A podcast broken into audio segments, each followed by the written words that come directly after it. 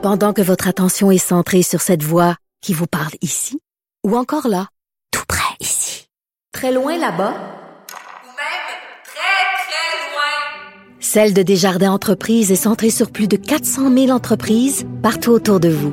Depuis plus de 120 ans, nos équipes dédiées accompagnent les entrepreneurs d'ici à chaque étape pour qu'ils puissent rester centrés sur ce qui compte, la croissance de leur entreprise.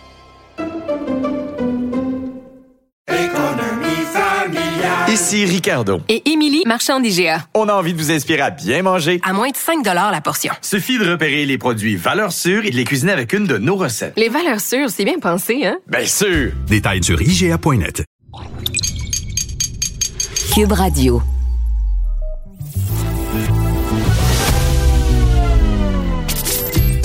Caroline Saint-Hilaire. Caroline Saint-Hilaire.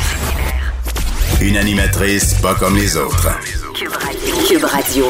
Bonjour, très contente de vous retrouver pour cette dernière émission, dernière de l'année 2020. Alors, euh, j'espère que vous allez bien malgré euh, ces mauvaises nouvelles plates un peu, comment on va fêter Noël. On vous a préparé un balado qui est un peu euh, un bilan, mais en même temps, on a voulu le faire un peu différemment. Alors, ben, bonne écoute. Caroline Saint-Hilaire. Pas d'enveloppe brune, pas de lobbying. Juste la vraie bonne radio, dans les règles de l'art. Cube Radio. C'est un peu le temps des bilans. On arrive à la fin de l'année, mais j'avais envie de faire quelque chose de différent avec euh, deux députés euh, qui ont deux styles complètement différents, mais qui, euh, chacune à leur façon, euh, ont fait les nouvelles, ont fait les manchettes. On va aller retrouver euh, la députée de Saint-Laurent, Marois Risky. Euh, bonjour. Bonjour. Et on va aller retrouver aussi euh, la députée de Joliette, Véronique Yvon. Bonjour. Bonjour. Alors, mesdames, euh, je commence avec euh, le fait que je vais commencer avec vous, Marois Risky, parce que vous avez fait à un moment donné les manchettes, euh, euh, notamment sur, particulièrement sur les réseaux sociaux, parce que vous aviez avoué que vous aviez une admiration pour Véronique Yvon. Euh, et c'est plutôt rare en politique qu'on avoue publiquement. On le fait des fois en privé, je l'ai fait moi dans le passé, mais publiquement de dire à une adversaire qu'on l'admire, c'est rare. Pourquoi vous avez fait ça? Ah ben c'est que c'était quelqu'un qui m'écrivait sur euh, Twitter puis j'avais vraiment juste répondu spontanément et jamais j'aurais pensé que ça serait devenu viral. Mais qu'effectivement tu sais j'admirais beaucoup Véronique Yvon puis quand moi j'étais arrivée en politique la vérité c'est que j'ai pas eu le petit guide de la députée là j'étais arrivée en commission parlementaire études article par article puis euh, visiblement j'avais euh, probablement euh, besoin d'aide puis Véronique a, jamais été une personne qui travaille seule dans son coin. Des fois, c'est elle d'ailleurs qui la première qui m'a donné le conseil. Elle disait, hey, ici, vote, là, euh, demande à suspendre ton article. Moi, je savais même pas que je pouvais suspendre mon article puis aller à un, autre article. Alors, je trouvais que c'était vraiment une personne euh, qui est capable de, de faire rayonner tout le monde, puis qui, donne de bons conseils, même si c'est pas du tout dans la même parti politique. Puis rapidement, je trouve qu'il y a une belle harmonie qui s'est instaurée dans la commission en éducation. Euh, puis aussi d'autres, on est un, mur de femmes devant Jean-François Roberge, mais je dirais que le pilier de ce mur de femmes, c'est Véronique. Mm. Et, et Véronique, c'est pas la première fois qu'on vous associe à cette façon de faire de la politique euh, qui est pas toujours euh, très très partisane. Vous êtes capable de l'être, mais vous êtes capable de pas l'être plus souvent qu'autrement. Est-ce que euh, ce- cette marque de Marois Risky vous a surpris? Ah, oui, quand même un peu, mais on s'apprécie bien dans la vie, dans la vie privée, Euh, et parce qu'on a été, euh, je dirais, appelés à travailler très très rapidement ensemble, puis avec notre autre collègue Christine Labrie aussi, euh, parce que les projets de loi en éducation se sont succédés là, dès le début du, euh, du de la législature, de la- du nouveau mandat du gouvernement, et euh, on a développé rapidement une belle collaboration. Ça fait que je trouvais ça très généreux de sa part. Euh, C'était vraiment un beau cadeau. Je me souviens où j'étais. Et euh, ben là, c'est ça, c'est devenu viral, puis ça, ça a comme euh, entraîné tout un mouvement où des, des députés de différents partis se sont avoués publiquement leur admiration réciproque. Fait que ça a donné lieu à quelque chose de très sympathique. Je pense comme Marois est capable de le faire à sa manière. Puis euh, moi, oui, ça m'a fait ça m'a fait chaud au cœur de voir qu'on était capable de, de, de, de transcender ça, cette partisanerie-là. Ouais. Et, là, j'ose la question, euh, est-ce que c'est le fait que vous soyez deux femmes que ce genre de choses-là est possible ou si ça n'a rien à voir, Marois? Ben, moi, je pense que c'est surtout la signature Véronique Yvon, là, plus que d'autres choses. Euh, mais probablement, je ne sais pas, nous, dans notre commission en éducation, ça fonctionne vraiment, je trouve, bien. Il euh, n'y a personne qui essaie de tirer la couverture. Euh, on est capable, par exemple, euh, quand il y a une bonne suggestion, que ce soit Christine Labrie ou Véronique, de dire Ah, ben oui, c'est une bonne idée. On n'essaie pas de, se l'approprier. On est capable de dire oh, très, très bonne suggestion. J'encourage ma collègue, j'abonde dans le même sens. Euh, je ne sais pas comment ça fonctionne dans d'autres commissions, mais pour nous, je pense qu'on a une belle recette. Mm-hmm. Mais vous faites référence au travail de commission, c'est le genre de, de, de, travail que les médias on, on suit pas nécessairement beaucoup. Euh, c'est essentiellement la période de questions qui euh, qui suscite beaucoup d'intérêt, beaucoup de passion. Euh, Véronique, en commission, oui, je pense qu'on est capable de voir ce travail là euh, qui est pas toujours partisan, mais est-ce que c'est possible aussi dans le cadre d'une période de questions où c'est plus difficile? C'est plus difficile parce que chacun essaie de marquer ses points, d'avancer ses propositions. Euh, dans le contexte de la pandémie, c'est sûr que c'est une dynamique où il y a beaucoup de propositions, il y a beaucoup de demandes qui sont faites au gouvernement. Mais encore là, moi, je trouve qu'on on a réussi euh, ça. C'est sûr que moi, ça fait plus de dix ans que je suis députée, j'ai jamais vu ça. C'est-à-dire qu'on soit capable, les, les, les, trois, de jamais se tirer de flèche ou d'essayer de se nuire. C'est-à-dire que je pense qu'il y a un respect qui s'est instauré entre nous. Puis ça va jusqu'à la période des questions, dans le sens qu'il y a des journées où les trois porte-parole de l'opposition se lever pour poser une question à Jean-François Roberge. Puis je sens beaucoup plus une course à relais entre nous, de se passer le flambeau euh, pour l'intérêt supérieur des élèves puis de l'éducation, puis c'est pourquoi on se bat, que d'essayer de dire, hey, c'est moi qui va gagner la journée, c'est moi qui va gagner la joute. En tout cas, moi, je, le, je pense qu'on le sent tout comme ça. Euh, notre idée, c'est de, de faire euh, de faire vraiment front commun euh, pour pouvoir euh, donc avoir les réponses qu'on veut, faire la différence qu'on veut pour les élèves. Puis Marois, elle a cette faculté-là d'être capable de, de reconnaître, de s'approprier des propositions qui viennent des autres, mais de reconnaître, comme ma collègue de Joliette l'a déjà dit, comme je, mm-hmm. je, pense, comme ma collègue de Joliette. Ça, c'est rare qu'on voit ça en politique, puis on a développé ça, les trois. On ne tire pas la couverte chacune de notre côté, on essaye de travailler ensemble pour que le mieux ressorte pour euh, la cause qui nous tient à cœur, celle de l'éducation. Donc, est-ce que c'est comme ça là, ça ben, peut être euh, mais, c'est exactement ce que j'allais dire. Oui. C'est ça, ça sonne très cliché. Puis en fait, là, je me, je me fais la réflexion parce que je, je me souviens pas, moi, d'avoir vu ça. Mais bon, moi, j'étais dans un parlement qui est un petit peu plus hostile que celui de l'Assemblée nationale, surtout quand on est, euh, mm-hmm. on est souverainiste.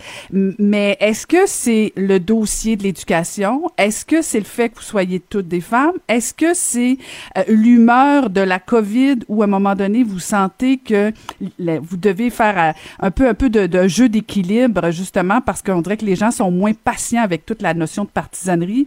Euh, Véronique, vous avez une expérience bon plus euh, plus longue sur vos dix ans, mais est-ce que c'est un mélange des trois? Est-ce que c'est en fait, c'était là avant la COVID. Marois, tu pourras me corriger. Mais c'était là avant la COVID. Je pense que ça a pris une, une, intensité probablement plus grande avec la COVID parce que c'est sûr qu'il y a énormément d'enjeux en éducation, autant sanitaire que pédagogique. Mm-hmm. Et puis, euh, vu qu'on avait déjà, je dirais, cette base-là de collégialité parce qu'on avait fait tellement de projets de loi. Là, il y a eu le projet de loi sur les frais scolaires, il y a eu le projet de loi sur les commissions scolaires, il y a eu euh, le projet de loi, c'est quoi dans le troisième? Euh, on en a fait euh, trois, vraiment un, après l'autre. On a fait les frais facturés aux parents ainsi que aussi, dans maternelle 4 ans, on qui a, été très maternelle 4 ans, ben oui, c'est ça. Comment l'oublier? Donc, en un an, on a été tout le temps en commission ensemble. Tu sais. Donc, on avait déjà cette base-là. Bien, je pense qu'il y a différents facteurs qui peuvent. Moi, je pense que le, le, le facteur femme, il n'est pas euh, le seul. Puis je pense qu'il y a des hommes qui ont vraiment cet esprit-là aussi de collégialité. Mais je pense qu'on a on, s'est plus permis de l'affirmer. Puis c'est sûr que la pression vient souvent des partis politiques de dire ouais mais là euh, c'est nous autres qui avons mis cette idée-là de l'avant.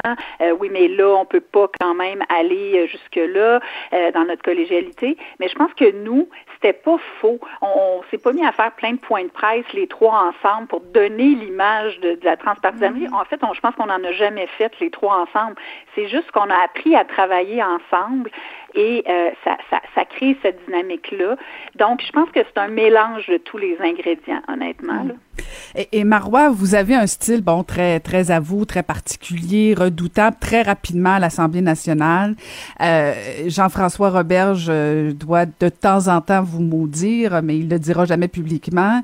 Euh, Est-ce que, en même temps, parce que vous êtes, vous êtes arrivé euh, rapidement à l'Assemblée nationale, vous avez fait votre place très rapidement. Est-ce que vous sentez que votre style dérange? Ben oui, ça je l'ai senti très rapidement aussi que mon style dérangeait, mais je l'ai assumé. Puis, euh, j'ai pas d'agenda caché. Moi, je veux que les choses bougent. Puis des fois, quand tu veux que les affaires bougent, c'est sûr que tu vas bousculer. Puis quand tu bouscules, il y a des gens qui aiment pas ça. Puis il y en a qui aimeraient ça que tu prennes, euh, comment dire, ton trou. Mais je suis pas venue en politique pour prendre mon trou, là. Donc, je prends ma place. Euh, et puis, à la période des questions, euh, moi, j'ai pas de questions euh, écrites. Euh, donc, j'ai mon sujet, je sais où est-ce que je m'en vais avec mes skis. Alors, c'est sûr que j'ai un style qui peut faire peur des fois parce que euh, il y en a qui aimeraient ça voir ma question toute détaillée, ou est-ce que comment je vais me lever, qu'est-ce que je veux dire exactement, mais jamais j'ai fait ça. Alors, au début, énervant pour une chef, ça. C'est ça, c'est énervant pour une chef, ça. Faut qu'elle vous fasse oh, confiance. C'est énervant surtout pour ton leader parce qu'il dit, OK, vas-tu m'en lâcher une pas pire aujourd'hui? Mais à date, on l'a pas trop échappé. Mais c'est arrivé aussi, euh, je me rappelle récemment, euh, Jean-François Robert euh, Véronique était en cinquième position en période de questions, puis moi, j'étais en sixième. Et lui, c'est pas que je me lève en sixième. Et Véronique pose une question sur l'aide pédagogique. Et Jean-François répond quelque chose de complètement déconnecté. Il dit Je suis content que ma collègue de député de Joliette s'intéresse pour une fois euh, au, développement pédagogique. là, moi, je me lève. Je, voyons donc, c'était parmi la première à le demander de l'aide pédagogique, les, camps pédagogiques. C'est elle la première qui l'a demandé. Puis on parle du mois d'avril. Alors, ça, ça, aide aussi d'avoir de, la flexibilité. C'est que des fois, je peux aussi recadrer un, peu le, message de, de Jean-François. Parce que quand il dit quelque chose que je sais qui est complètement faux. Euh, je me gêne pas pour euh, des fois complètement modifier ma, question, puis je fais un petit préambule au passage, puis après ça, je vais sur euh, la question principale que j'avais. Mm-hmm, mm-hmm. Véronique, Jean-François Roberge a, eu une session, disons-le, franchement difficile. Est-ce que est-ce que c'est l'homme de la situation ou si vous pensez que ses heures sont un peu comptées? Ben c'est ça. Moi, je veux comme pas le j'ai pas envie de mettre tout le focus euh, juste sur la personne de Jean-François euh, Roberge, dans le sens où je trouve que si on fait ça, ça va détourner l'attention. Puis je trouve qu'il y a tellement d'enjeux en ce moment en éducation que je veux qu'on s'occupe des enjeux. Est-ce que c'est facilitant? La réponse c'est non. Mais je me dis, il peut pas être tout seul là-dedans. Il y a tellement de problèmes en éducation, on réussit tellement pas à avoir euh, les mesures qui devraient être mise de l'avant de manière urgente. C'est tellement difficile d'avoir de la transparence que je me dis, il y a quand même ses collègues, il y a un premier ministre au-dessus de lui. Comment ça se fait que euh, il y, a personne qui a l'air de dire on prend le taureau par les cornes en éducation? Mais mm. ce qui est certain, c'est que c'est le jour et la nuit euh, travailler avec différents ministres. Puis moi, je l'ai vu, j'ai travaillé avec Jean Boulet, par exemple, pour la question de la réforme du congé parental, complètement différent, information donnée, euh, tout, tout ce qui va être débattu. Rapidement, on s'est assis ensemble quand j'ai soulevé des questions pour les parents adoptants. Euh, même chose avec Mathieu Lacombe en famille. Donc, à un moment donné, il y a des ministres qui ne semblent pas comprendre que de collaborer avec les oppositions, ça les aide eux ça les aide à faire atterrir leurs affaires, ça les aide à avancer. Quand tu as une opposition qui sent qu'elle est impliquée, qui est capable d'influencer les choses, ça fait toute la différence. Puis c'est les Québécois qui sont gagnants au bout du compte, puis ils sont reconnaissants de ça. Fait que ça, c'est quelque chose. Moi, j'ai été ministre très peu de temps, mais que euh, qui, était important pour moi, puis j'ai trouvé que ça donnait des résultats. Fait que c'est quelque chose que je m'explique mal. Les ministres qui ont de la difficulté à être dans l'ouverture des propositions euh, des autres partis.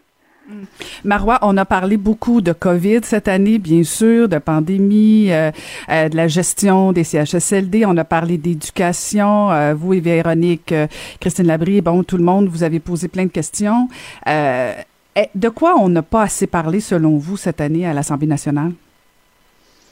Ah, moi, je vous dirais, là, euh, en éducation principalement, euh, l'autre anglement, c'est vraiment toute la question de réussite éducative. Parce que c'est vrai qu'on a mis beaucoup l'emphase sur les règles sanitaires Puis ça a été vraiment une grosse claque là, quand on a vu que c'était 30 à 50 des élèves qui étaient en situation d'échec au Québec. Nous, on avait demandé là, à Jean-François, depuis quand même euh, le printemps dernier, de mettre des, euh, incitatifs, des ajouts, de, des ressources additionnelles euh, pour s'assurer de faire du rattrapage scolaire, même durant l'été. Puis finalement, il a annoncé le 1er juin qu'il donnait suite à la recommandation de, de faire des, des, camps pédagogiques. Puis le 3 juin, il a tiré la plug. Et finalement, ça s'est jamais, jamais mis en place. Puis aujourd'hui, on voit le retard accumulé. en éducation, je voudrais c'est ça le, gros, gros euh, enjeu qu'on a devant nous. Euh, puis dans d'autres endroits, euh, santé mentale, on en a parlé, mais j'ai pas l'impression que ça a beaucoup débloqué dans le sens que euh, les gens attendent, puis ça attend des mois avant d'avoir de l'aide. Alors ça, c'est hyper problématique. Puis l'autre enjeu, euh, moi, de ce que j'ai vu, euh, j'avais parlé avec Isabelle Melançon, puis c'est toute les, la question de, des femmes qui subissent de la violence conjugale. Mais en période de pandémie, euh, c'est difficile de, de, quitter ton foyer quand tu n'as nulle part où aller, puis que ça déborde un peu partout pour les ressources. Alors ça, c'est quelque chose qu'on devrait vraiment en parler davantage, puis trouver des solutions. Il y a un sujet que je voudrais qu'on aborde ensemble euh, toutes les trois et, et loin de moi l'idée de personnaliser, mais en même temps, euh, bon, suite à l'arrestation d'Harold Fortin, euh, je, je, relisais quelques revues de presse. Harold Lebel, mon Dieu, excusez-moi, mon Dieu, excusez-moi. Donc, Harold Lebel, de député de. Euh, L'an dernier, il y avait eu un rapport sur le climat euh, malsain à l'Assemblée nationale. Euh, et là, je me demandais, vous deux qui êtes euh, tous les jours à l'Assemblée nationale, est-ce que vous avez l'impression que la situation pour les députés en général, que ce soit, bon, du harcèlement psychologique, que ce soit sexuel, que ce soit le climat, l'ambiance, est-ce que vous avez l'impression que ça s'améliore ou ça s'améliore pas? Vraiment, Véronique? Moi, en disant, euh, je pense que ça s'améliore. Donc, euh, il y a moins de, de mononcles ou il y a moins de mononcles qui se permettent d'être des mononcles. Donc, euh, mm. ça, je vois, je vois une différence, je dirais, dans le dans le petit sexisme ordinaire plate du quotidien. Là, mm. je vois je vois une différence. Je vois que l'Assemblée nationale a réalisé que c'était un enjeu partout au Québec, que euh, on pouvait pas être exempt de se préoccuper de ça. Donc, euh, euh Marise Gaudreau, par exemple, avec des collègues de tous les partis, ont piloté une politique contre le harcèlement. L'année dernière, c'était beaucoup un peu le climat malsain à l'intérieur même, je dirais, des cadres de l'Assemblée, puis d'un mm. climat plus des employés de l'Assemblée nationale, si vous me passez l'expression, là, qui font fonctionner l'Assemblée que vraiment entre les élus. Mm. Mais euh, faut être extrêmement vigilant parce que je pense que dans tous les lieux de pouvoir, puis des lieux qui ont été euh, forgés par des centaines d'années où il y avait juste des hommes, il y a comme des manières de faire qui sont encore ancrées, qui sont décalées euh, à certains égards de, l'évolution de, notre société. Puis euh, ça, ça, fait en sorte qu'il y a des comportements qui sont parfois vus comme tout à fait banals et qui, euh, dans le fond, euh, datent parfois d'un autre âge. Puis euh, je pense qu'il faut, il faut demeurer extrêmement vigilant. Puis cette semaine, ça nous a montré que tous les milieux, il n'y a aucun milieu qui est exempt de, d'allégations de, de, violences sexuelles. Puis il faut, il faut prendre ça vraiment, vraiment, je pense, comme élue, mais avec nos collègues masculins aussi très au sérieux. Ben, je vous remercie infiniment. C'est malheureusement tout le temps. J'aurais pu continuer une heure à vous jaser. Euh, je sens je, sens que les gens auraient bien aimé jaser avec vous, à prendre un petit café, jaser avec Marois Risky, Véronique Yvon. Je vous souhaite de joyeuses fêtes et euh, je nous souhaite euh, encore plus d'exemples comme ça, non partisans. Ça fait du bien, même si de temps en temps, une bonne joute parlementaire, ça fait du bien. Mais de, de bons échanges cordiaux, je pense qu'on y gagne tous. Merci infiniment, vous deux. Merci. Merci de votre intérêt. Merci beaucoup. Merci beaucoup. C'était Marois Risky, député de Saint-Laurent, et Véronique Yvon, Yvon, pardon, député de Joliette.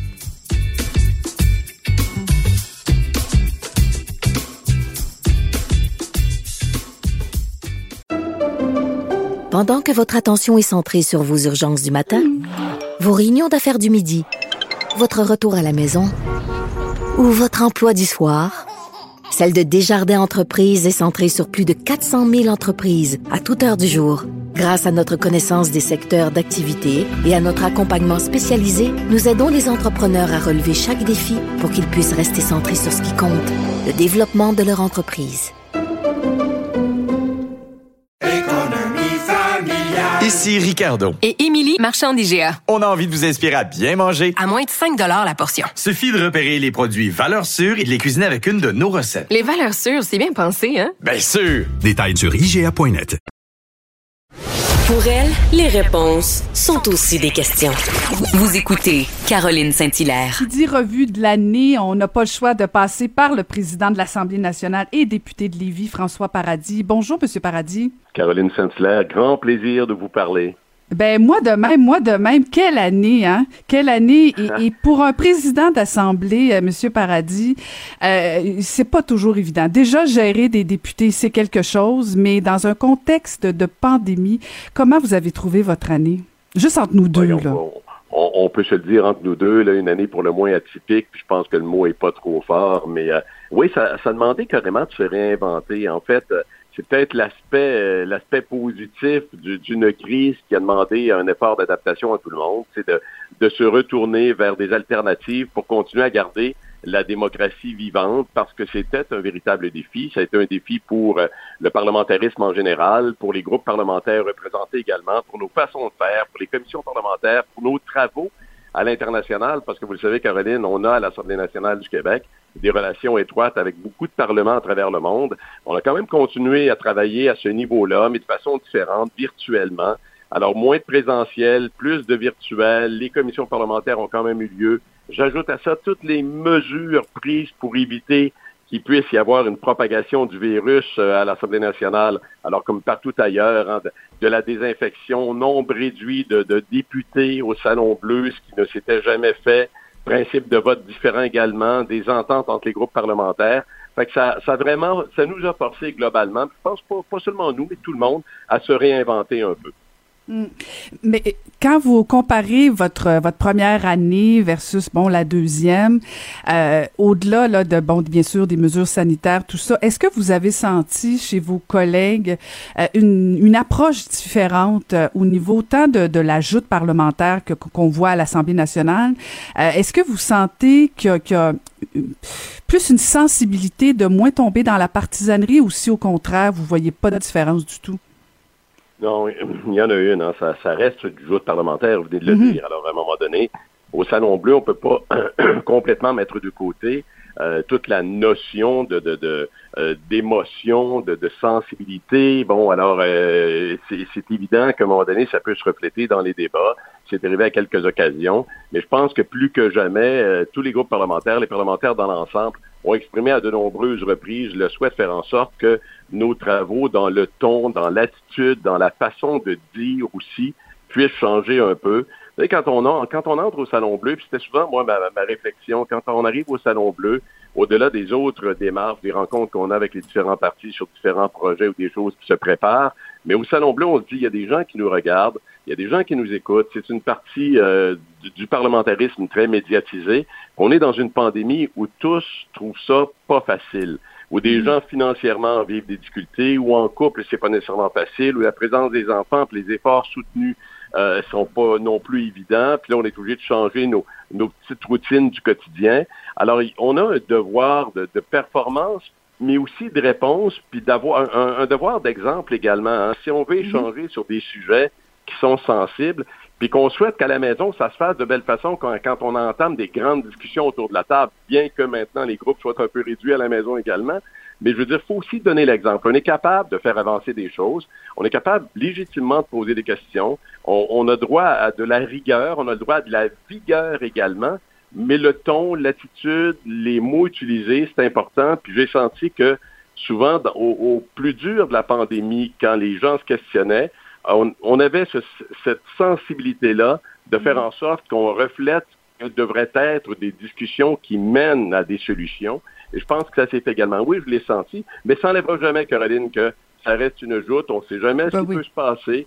C'est le jeu de l'équilibre, évidemment, de l'arbitre dans ça qui doit aussi équilibrer puis juger. Hein. C'est une question de perception, c'est une question de jugement. C'est pas nécessairement noir et blanc, mais dans la bonne foi, dans de la meilleure façon possible. Euh, parce que la présidence, elle représente tous les parlementaires. Alors, c'est important d'avoir cette, cette façon de voir là. Puis je pense qu'on on y arrive et on se bonifie tout le temps. Mais d'où l'importance euh, d'un bon arbitre, justement. Vous faites euh, référence à ce rôle-là que vous occupez. Euh, mais en même temps, je me souviens que vous étiez quand même redoutable dans l'opposition. Vous faites référence au fait d'avancer, faire avancer des dossiers. Ça vous manque pas des fois de vous lever en chambre, de pouvoir parler au nom de, vos citoyens, de revendiquer des choses parce que votre rôle vous invite à plus de, ben, en fait, à une neutralité totale. Tout ça, ça vous manque pas de temps en temps de vous lever? Ben, je, je, je reste euh, extrêmement euh, attentif aux, aux échanges, à ce qu'ils décident, à ce qu'ils disent, à ce qu'ils se proposent également. Euh, ça m'empêche pas de parler avec les collègues hein, de tous les groupes parlementaires. Ça m'empêche pas également de façon différente de pouvoir continuer à pousser des dossiers qui sont les miens, des valeurs que j'ai en moi également, des valeurs que j'ai défendues pendant de nombreuses années également dans le rôle précédent que j'avais. Euh, mais en même temps, je, je suis au centre de tous les échanges. Vous saviez, au-delà de la période de questions, euh, ce que ça suppose et provoque ensuite comme rencontre. On a un beau projet, Caroline, hein, puis ça, ça, ça me tient à cœur. C'est un des gros projets qu'on a, ce projet de réforme parlementaire, avec un document que j'ai déposé au nom de la présidence qui s'appelle une Assemblée nationale dynamique, moderne et à l'écoute, où je souhaite faire de la place encore davantage aux citoyens. Il y a plein d'idées dans ça euh, sur nos façons de, de- d'agir, sur, sur l'efficacité de nos travaux, euh, sur le, le temps euh, octroyé aux uns aux autres, mais aussi une place de plus en plus importante pour euh, euh, monsieur et madame qui suit euh, ce qui se passe également puis au Parlement. J'ai même un projet là-dedans de questions citoyennes au Salon Bleu. Il y a, il y a plein, plein de choses d'innovation. Et ça, c'est un gros défi qu'on a pour la rentrée en 2021, de porter cette réforme-là avec tous les groupes parlementaires. Ça, ça doit se faire de façon consensuelle et conviviale. On m'a chargé de chapeauter cette réforme-là. Alors, je pense que ça, c'est des beaux projets. Mais voyez-vous, j'arrive à m'impliquer quand même. Mais c'est vrai que de temps en temps, j'aurais peut-être un petit mot à dire, mais je me fais, je me fais violence tout doucement. Je me, je me, je m'oblige à mon devoir de réserve. Euh, euh, je- je- j'ai envie de vous poser une question, puis je, je, je connais un peu votre sens de la diplomatie, mais, mais c'est qui le député qui est le plus indiscipliné, qui vous fatigue le plus, là? Regarde, il, il, c'est- il y a personne qui me fatigue. non, mais fatigue, fatigue Non, le président, pas la personne. ça serait, ça serait trop fatigant si je me laissais fatiguer. Mais euh, ben, tous les députés ont, ont leur couleur. puis vous comprendrez fort bien, puis je sais que vous comprenez fort bien que je vous donnerai pas de nom, mais je peux vous dire que je, je, je les connais pas mal tous, euh, les députés, mes députés. Et euh, je sais pas mal la tangente que les choses peuvent prendre quand quelqu'un prend la parole. Mais encore là, j'ai mes petits trucs. Hein. Je suis toujours assis sur le bout de ma chaise. Hein. Vous aurez peut-être remarqué. Ben assis sur le bout de ma chaise, le regard très dirigé vers celle ou celui qui parle, parce que je pense qu'on a, on a une obligation d'écoute extrêmement importante, bien sûr. Et puis, euh, des fois, dans les yeux, euh, je, peux, je peux faire des, des, des petits signaux sans avoir de, de gestes ultimes à poser, mais je, pense que je connais bien ma, je connais bien les équipes sur, euh, sur la glace, comme on dit, pour revenir à la référence de l'arbitre de sport. Et, et là, c'est le temps des fêtes. Bon, ça va être un temps des fêtes, euh, disons, euh, plus plus différent, différent des autres années. Euh, Qu'est-ce que vous allez faire, vous? Comment vous faites pour décrocher, Monsieur Paradis? Ben, c'est un temps des fêtes qui est pas facile. Puis même, je parlais avec ma conjointe, on parle, on, on- on se questionnait sur les parents de Brigitte qui sont âgés. Bon, maintenant, on sait la, la possibilité d'avoir une personne qui vit seule dans une bulle familiale. Moi, je suis très attentif à, ces changements-là qui font que trop souvent, on, grossit la problématique de l'isolement. Je pense qu'on on a un travail à faire. Ce sera des fêtes différentes. Mon, mon piston est venu chercher ses présents de Noël, euh, je dis mon piston il y a 30 ans, là, mais euh, ces présents de Noël que j'ai laissés à l'extérieur de la maison pour qu'il les prenne pour pouvoir les ouvrir chez lui dans sa petite fête euh, également minimaliste aussi. Mais oui, ça change des choses, mais d'autant plus, je pense que chaque fois qu'on dira à quelqu'un euh, joyeuse fête, puis du bonheur, puis que les choses changent, tout ça, je pense que il va y avoir une espèce de de- de- d'urgence de, vérité dans ces messages-là. Puis je pense qu'on doit savoir dire les choses, utiliser les, bons mots, mais réconforter autour de nous. Bon, ça va être des fêtes euh, aussi, euh, bon, euh, avec ma conjointe, euh, évidemment, on verra pas les gens qu'on était habitués de voir, euh, mais on s'est permis des petites, des petites surprises, des gâteries, des, des bons petits soupers déjà réfléchis. Comment- Jeux vidéo, vous êtes pas un, vous êtes pas un joueur, vous? ben oui, ben j'allais vous le dire là. Moi, je me suis Ah! payé un cadeau avant le temps. J'ai- ma PS5 déjà, moi là. là. Fait que je suis, je suis au top, au top des jeux vidéo. Alors, euh, j'ai- je m'enfuis un peu à travers des, des jeux vidéo comme ça. Alors, ma PS5 sert bien. Vous savez que je, je m'amuse beaucoup sur mon sur de, sur de la, avec la percussion. J'ai un drum bass, j'ai un can, j'ai euh, des instruments de percussion. Alors, je me, je me défoule un peu là-dessus. Euh, donc, euh, puis la lecture, puis le cinéma, puis euh, les, les, échanges comme on fait là. Alors, bref, on va se faire un, un beau temps des fêtes, différent, mais celui qu'on vivait précédemment va assurément revenir. On ne peut que se souhaiter le meilleur pour 2021. Ben, on vous le souhaite tout autant. Merci infiniment d'avoir pris le temps de me parler. Un grand plaisir. J'en profite pour vous offrir aussi de, de bon les souhaits de joyeuses fêtes à tous ceux qui nous écoutent, aux parlementaires qui sont là, que je côtoie tout le temps, mais aux Québécoises et aux Québécois. Ayons de penser pour ceux qui passent ça difficilement. Puis chaque petit moment intéressant qui nous fait sourire, gardons-le en mémoire. Euh, 2021 arrive, on, va passer au travers, mais 2020 euh, nous a prouvé qu'on est tous capables du plus grand des. Merci infiniment. On vous en souhaite tout autant. C'était François Paradis, le président de l'Assemblée nationale et député de Lévis.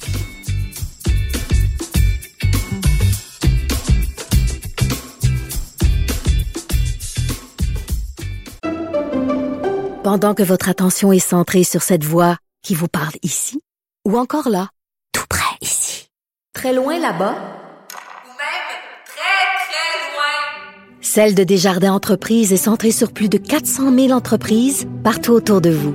Depuis plus de 120 ans, nos équipes dédiées accompagnent les entrepreneurs d'ici à chaque étape pour qu'ils puissent rester centrés sur ce qui compte, la croissance de leur entreprise.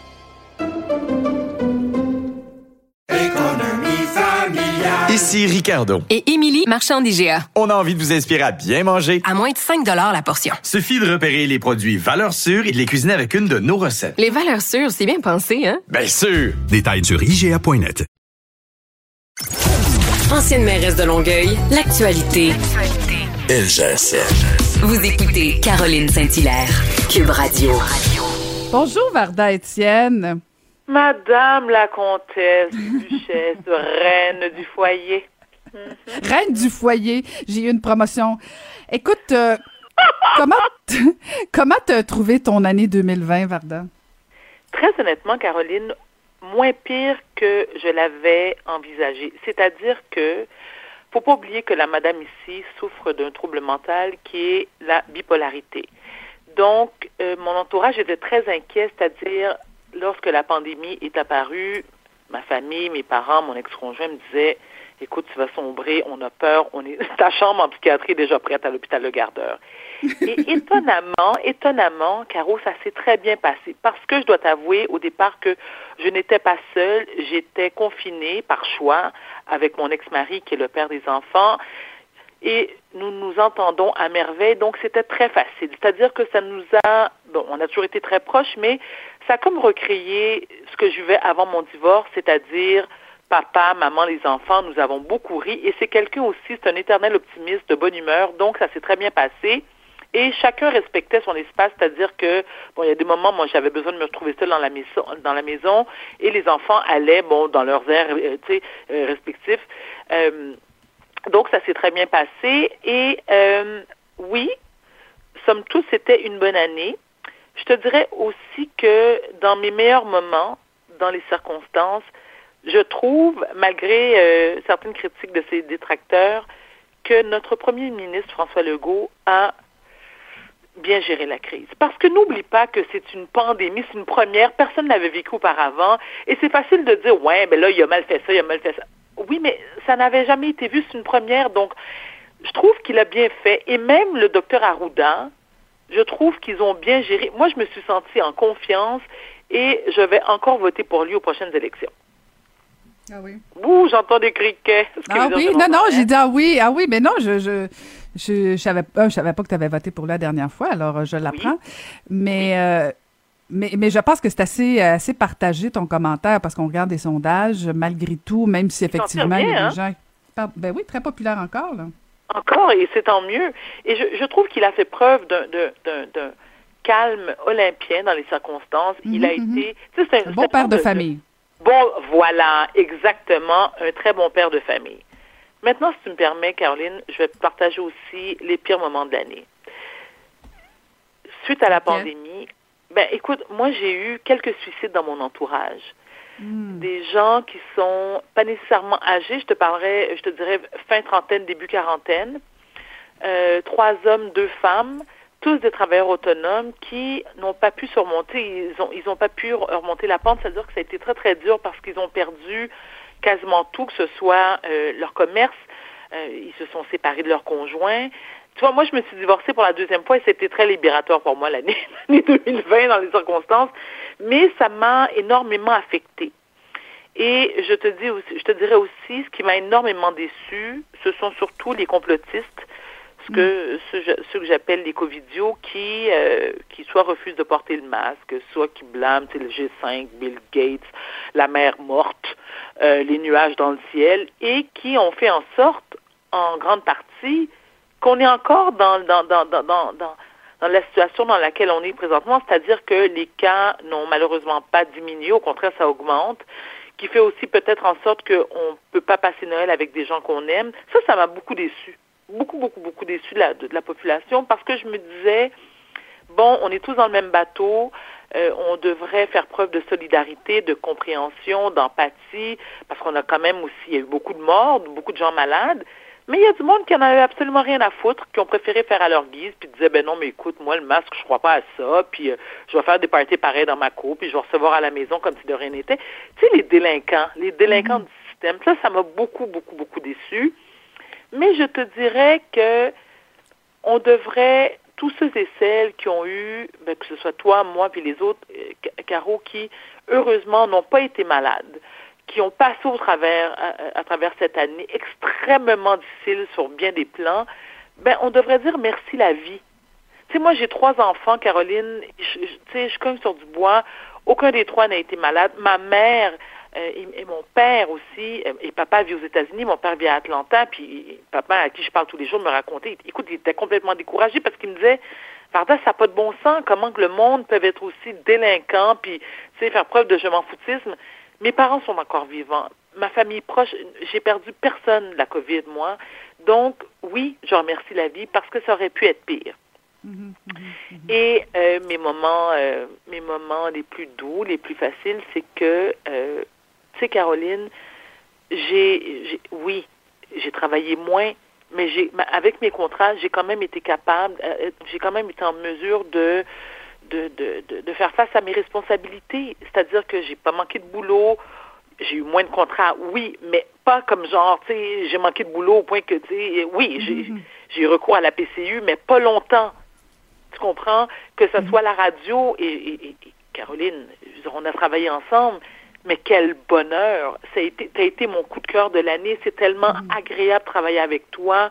Écoute, je, je, pourrais le faire les 50 prochaines années de ma vie. Non, je, je déménagerai pas en Estrie, là. Non, mais on n'est pas Et loin. pas moi à Brossard non plus. Je le sais bien pour toi, c'est pas ce que tu penses. on peut, mais, mais on peut se rencontrer à moitié chemin sur la 10. Eh oui, absolument. Absolument, à une sortie quelconque, genre à Cowansville. Mais, mais ceci étant, je tiens vraiment à te remercier, Caroline, parce que c'est du bonbon travailler avec toi. Je te trouve brillante, allumée, classe, une comtesse. Imagine tous les choses. je veux dire, c'est pas souvent que je trouve que je collabore avec des comtesses. Mais Écoute, je... Oui, mais là, je, je veux pas, c'est pas important ce, ce, que, ce que tu penses de moi, même si c'est très, très, très gentil, dans le sens où on va pas s'étendre là-dessus. certain. Non, non, non, mais dans le sens où euh, moi je te connaissais pas, je te connaissais de réputation, je te, je te regardais aller sur les réseaux sociaux, puis euh, puis j'ai eu un coup de cœur, puis je, je te l'ai dit en privé, je l'ai dit en public.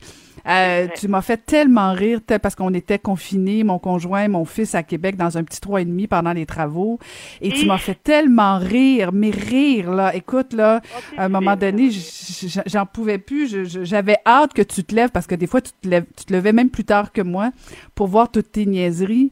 Euh, tu, tu as fait du bien, tu m'as fait du bien. Je pense que t'en, t'en fais encore à beaucoup de gens. Euh, t'as pas peur de dire les vraies affaires. Des fois t'es choquante, des fois t'es bouleversante, des fois t'es drôle, mais t'as pas peur, tu assumes. Oui, oui, tout à j'ai fait. Toujours assumé, j'ai toujours assumé. Et tu vois, c'est, c'est ça qui, que, bon, certaines personnes de mon entourage, bon, qui nous, qui nous écoutent euh, régulièrement, qui me disaient, mais Varda, t'es tellement à l'opposé de Caroline. Et je dis oui, absolument. Mais je trouve que on se complète bien. Mm-hmm, on se complète bien parce que tu me respectes dans qui je suis. Tu n'as jamais essayé de me dénaturer. Tu me laisses m'exprimer. Non, mais dans le fond, je suis un peu jaloux. J'aimerais ça être un peu toi. C'est ça que les gens ont compris. c'est que quand, quand je te parle, dans le fond, c'est un peu d'envie, je me dis, parce que j'ai essayé de temps en temps faire des photos à la Varda Étienne. Euh, mais bon, ça, ça, ça sort jamais pareil. Puis pourtant, je suis pas si laide, si moche, mais ça sort pas pareil. Mais c'est un plaisir fou. Mais c'est un peu ça, dans le fond. C'est que quand les gens euh, te, regardent, il y en a qui sont pas fins avec toi comme il y en a qui sont pas fins avec moi. Mais des fois, c'est de la jalousie. Puis, mais, mais au contraire, moi, je- je- j'envie ça, toute cette féminité, cette, ce fait que tu l'assumes, que t'as pas peur, tu mets ton poing à ta, ta- ta- sur la table, tu assumes. Euh, puis en même temps, t'es es, d'une grande féminité, euh, puis brillante aussi. Hein? Pardon? Caroline, dis aux gens que je suis gentille. Ah, ça coupe, j'entends pas bien, là. J'entends pas bien ici. mais, mais oui, mais ça, c'est grâce à ta maman qui est absolument formidable.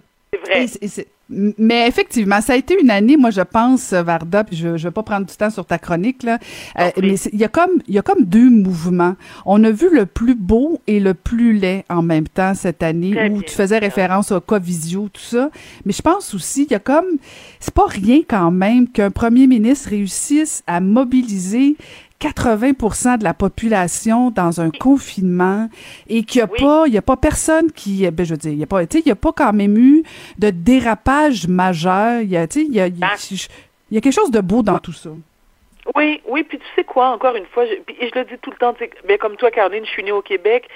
J'espère que les gens réalisent le privilège d'être né dans une si belle province. Bon, un État, c'est dépendamment si, t'es souverainiste ou pas. Mais si on se compare, on se cons- lorsqu'on se compare, on se console. Je veux dire, moi j'ai déjà vécu, j'ai vécu à New York, j'ai vécu à Paris, et ce sont deux endroits où ils ont eu des. Je veux dire, écoute, le, le taux euh, de, de personnes atteintes, c'est quand même incroyable. Et non seulement ça, c'est que le gouvernement, bon, c'est sûr que tu sais, il fait ce qu'il peut avec ce qu'il a, mais on se le cachera pas, le gouvernement a fait du mieux qu'il pouvait, c'est-à-dire en termes d'aide, en termes de, tu sais, d'accommodement. Mon père vit aux États-Unis, euh, euh, Caroline, ça n'existe pas là, la PCU, ni la PCRE. Tu sais, les gens recevaient 1200 pièces, t'arranges-toi avec tes troubles. Nous, non seulement, on a eu de l'aide du gouvernement, mais si on tombe malade, on va à l'hôpital puis on se casse pas la tête. C'est un grand privilège d'habiter au Québec. Moi, j'ai- écoute, j'ai- moi, je vais mourir ici, à Brossard, pour préciser. À Brossard, ben, t'es pas obligé de mourir tout de suite. Et qu'est-ce que tu vas faire dans le temps des fêtes, Varda? Alors, je vais euh, manger beaucoup, boire beaucoup, euh, seule. Dans l'ordre et dans le désordre? Dans l'ordre et dans le désordre. En écoute, entourée de mes enfants qui sont fabuleux, que j'adore, et mon ex-mari aussi. Et euh, je tiens à dire que on peut, c'est important à tous ceux et celles qui sont séparés et divorcés. C'est tellement important d'être en bon terme avec son ex. Je vous dis pas d'aller, tu sais, d'aller, d'aller, d'aller euh, leur prendre Ah, du c'est commune. possible, là, ouais. Quand ça marche pas, ça marche pas. Mais ça facilite tellement la vie et surtout celle de vos enfants. Donc, j'en profite pour souhaiter à tous nos auditeurs, parce que toi, on va se parler pendant les fêtes, on le sait bien, mais à tous nos éditeurs, auditeurs, pardon, merci, merci de votre confiance, merci d'avoir été à l'écoute, et je vous souhaite, malgré les circonstances, les conditions difficiles, un magnifique temps des fêtes. Ben, je t'en souhaite tout autant, Varda. Repose-toi bien. On te regarde euh, sur les réseaux sociaux, toujours cette fabuleuse Varda. Et on se retrouve en début d'année euh, 2021 et on se fera, on se fera nos vœux pour euh, la prochaine année. Oui, ma chérie, porte-toi bien, Caro. Merci beaucoup, Varda. Bientôt. Bye bye.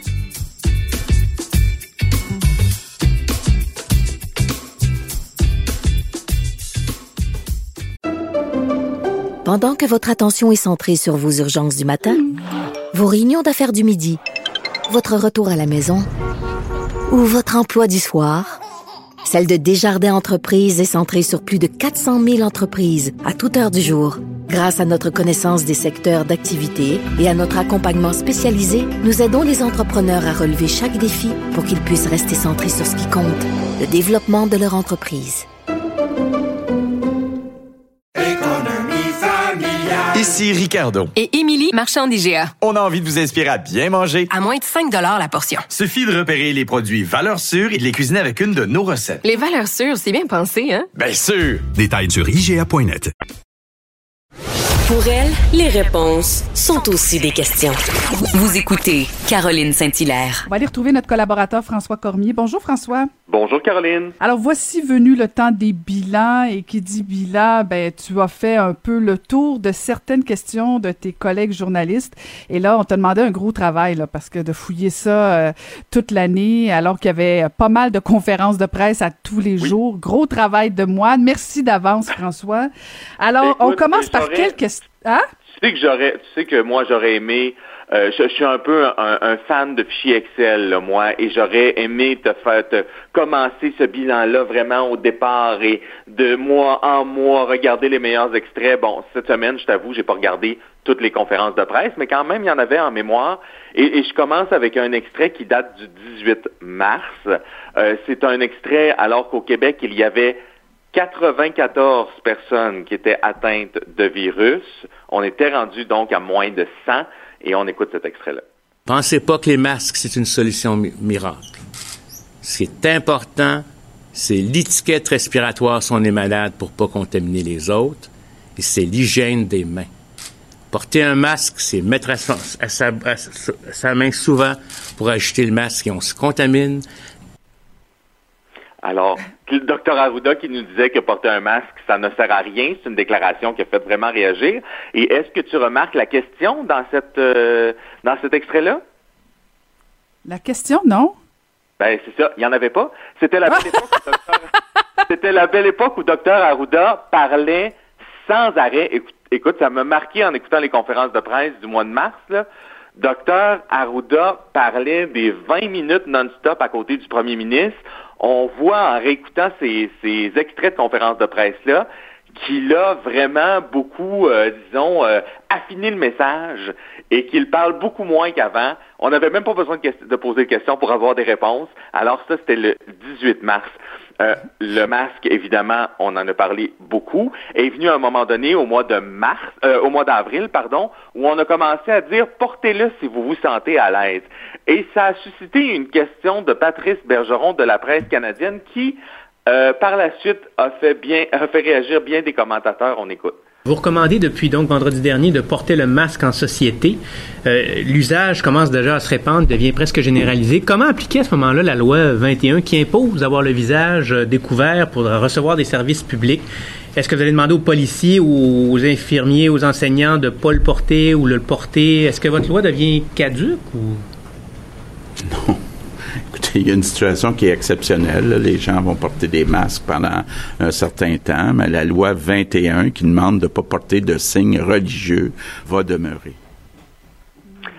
Je pense, Caroline, qu'au au 27 avril, on n'avait pas encore réalisé l'ampleur du drame. En tout cas, si je me fie à cette question-là, la loi 21 et le premier ministre, ça, il semble dire ça, hein, on s'en fout un peu, là, en attendant, là. On, a senti qu'il a tourné sa langue cette fois, là.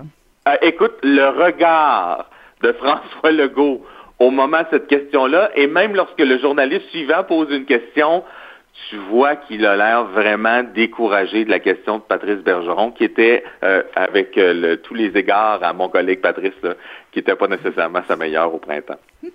je t'emmène ensuite au 11 juin, question euh, encore à propos du masque qui a été posée à Dr. Arruda.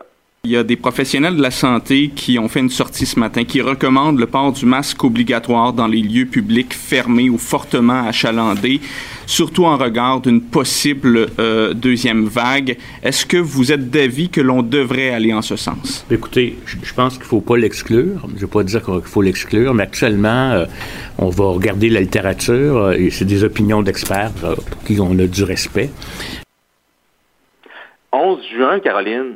11 juin et le masque n'était pas encore obligatoire. j'avais oublié à quel point ça avait été long avant que le masque devienne obligatoire dans les endroits publics. Hein. Ça a été euh, fin juin, début juillet. Euh, ça m'a vraiment étonné de voir qu'encore au 11 juin, on parlait de l'obligation du masque alors qu'on a l'impression que maintenant il est dans les us et coutumes. Ben, je suis en train de, tantôt, je calculais, puis tu disais que, bon, le 18 mars, on était à 94 cas, on n'avait pas de masque, c'était, il disait même, docteur Arruda, que c'était pas une bonne idée. En juin, tu dis que c'était pas encore obligatoire. Puis, dans le fond, peut-être que docteur Arruda avait raison. C'est depuis qu'on porte le masque, François, que les cas augmentent. Finalement, on sait peut-être pas quoi faire avec nos masques. Caroline n'alimente pas la théorie du complot, mais tu sais que Ah! quand, quand, quand on parle aux spécialistes, quand même, mais non, mais c'est intéressant parce que quand on parle aux spécialistes, il y en a quand même qui nous disent le masque, c'est pas ça qui est utile. Mais euh, moi, je donne l'exemple de quand tu fais des paquets de feuilles. Là. Tu sais, quand tu fais des paquets de feuilles, tu, tu te lèches souvent le doigt. Euh, ben, le masque, il fait en sorte que tu portes pas ton doigt à ta bouche, tu portes pas ton doigt à ton nez. Euh, donc, le masque, il fait en sorte de, de te rappeler qu'il faut pas qu'avec tes doigts, tu te contamines. Mais évidemment, le lavage des mains, ça demeure la, la première chose à faire. Là. Ça, c'est bien, c'est bien évident et ce n'est qu'une mesure supplémentaire que de porter le masque. Euh, c'est sûr que, c'est sûr que ça va, ça va coller à Dr. Arruda, ça, Ah, cet enjeu-là des masques. Euh, une question qu'on avait presque oubliée et j'aurais aimé compter le nombre de fois où elle a été posée à François Legault, c'est celle-ci. Vous dites, vous, euh, Monsieur Legault, qu'il n'y a pas de racisme systémique au Québec. Euh, euh, chez Québec solidaire, ce matin, Manon Massé disait que, au contraire, il y a du racisme systémique et qu'on peut même le voir jusque dans la fonction publique, où elle a dit, entre autres choses, qu'on avait du mal, en fait, qu'on ne recrutait pas suffisamment de personnes qui proviennent des minorités visibles. Alors, est-ce que, est-ce que vous partagez cette analyse-là? Moi, je répète ce que j'ai dit depuis longtemps.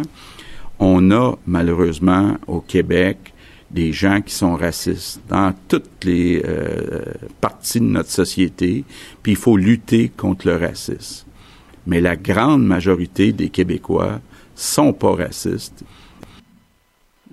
Hein, la question sur le racisme, elle est revenue encore et encore et encore. Je te rappelle que c'est le décès de George Floyd aux États-Unis qui a ramené euh, cette, euh, cette question-là de l'avant. Euh, ça s'est passé, ce décès-là, le 25 mai. Et là, cette question qui a été posée par le collègue Louis Lacroix, on est au 2 juin. Donc, on est vraiment au début, début euh, des euh, questions euh, à répétition des journalistes qui talonnent le premier ministre sur le fait euh, qu'il ne reconnaît pas le racisme systémique. Il ne l'a toujours pas reconnu à ce jour, mais les questions, vous le voyez, là, se sont euh, finalement épuisées. Tu vois, moi, j'en, doutais au fil, euh, au fil des semaines, mais finalement, on ne revient plus trop trop avec ces questions euh, ces derniers temps. Non, parce qu'en fait, il le reconnaîtra jamais euh, et euh, ça serait ça serait contre euh, tout ce qu'il a toujours dit depuis le début. Puis le rapport euh, qu'ils qu'ils ont déposé cette semaine vient comme dans le fond mettre un peu le couvercle sur tout ça dans le sens que oui, il reconnaît qu'il y a du racisme, mais euh, non, il n'est pas systémique. Et je pense que le rapport est la réponse dans le fond à, à cette question-là. Euh, espérons effectivement qu'on s'attaque davantage au problème qu'à l'enjeu du vocabulaire personnellement. Et euh, dernière euh, question, je pense, qui a marqué les esprits. Là, on était au 18 septembre. Ça a été posé à Geneviève Guilbeault. Depuis plusieurs semaines, tant votre collègue à la santé que le premier ministre nous disent que le problème, c'est les parties privées. Qu'est-ce qui empêche encore les corps de police d'intervenir dans les résidences? Question qui a été posée par Alain Laforêt de TVA. Donc, ça a été euh, quand même un, un épisode euh, assez intense. Est-ce qu'on peut rentrer sans mandat? Est-ce qu'on peut rentrer avec mandat? Est-ce qu'il faut un mandat? Est-ce qu'il y aura des mandats portatifs, pas portatifs? Euh, comment ça va se dérouler le travail des policiers? Geneviève Guilbeault a dû faire des précisions après cette conférence de presse-là en disant qu'on n'allait pas rentrer dans les maisons sans mandat. Alors, ça a quand même occupé une partie de notre mois de septembre. Et j'ai pas sorti l'extrait, mais l'autre qu'on aurait pu mettre aussi, là, c'est les questions euh, répétitives sur la ventilation dans les écoles. Ça, je pense qu'il faut absolument que ça fasse partie du palmarès parce que Jean-François Roberge et Christian Dubé et François Legault ont été talonnés encore et encore concernant la ventilation dans les écoles et c'est pas terminé on est en fin, euh, on est en fin d'année 2020. Ben écoute, c'est la dernière euh, pour nous cette année, François, mais euh, continue de suivre les, les périodes de questions parce que semble-t-il qu'il y aura quand même quelques points de presse euh, pendant le, pendant le temps des fêtes et comme on n'aura rien d'autre à faire, on écoutera ça attentivement. Et euh, merci, merci beaucoup pour euh, avoir pris le temps, François, de fouiller à gauche et à droite et euh, on se reparle en début d'année. Joyeuse fête à toi. Joyeuse fête à toi aussi. Salut. Merci beaucoup, François. Caroline Saint-Hilaire. Pas d'enveloppe brune, pas de lobbying. Juste la vraie bonne radio, dans les règles de l'art. Cube Radio.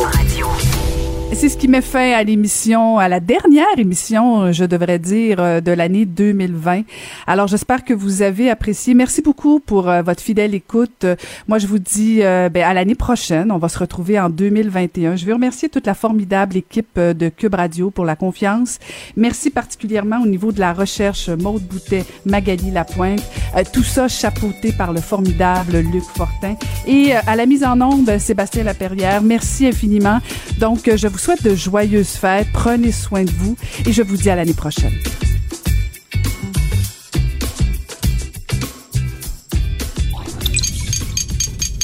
Cube Radio.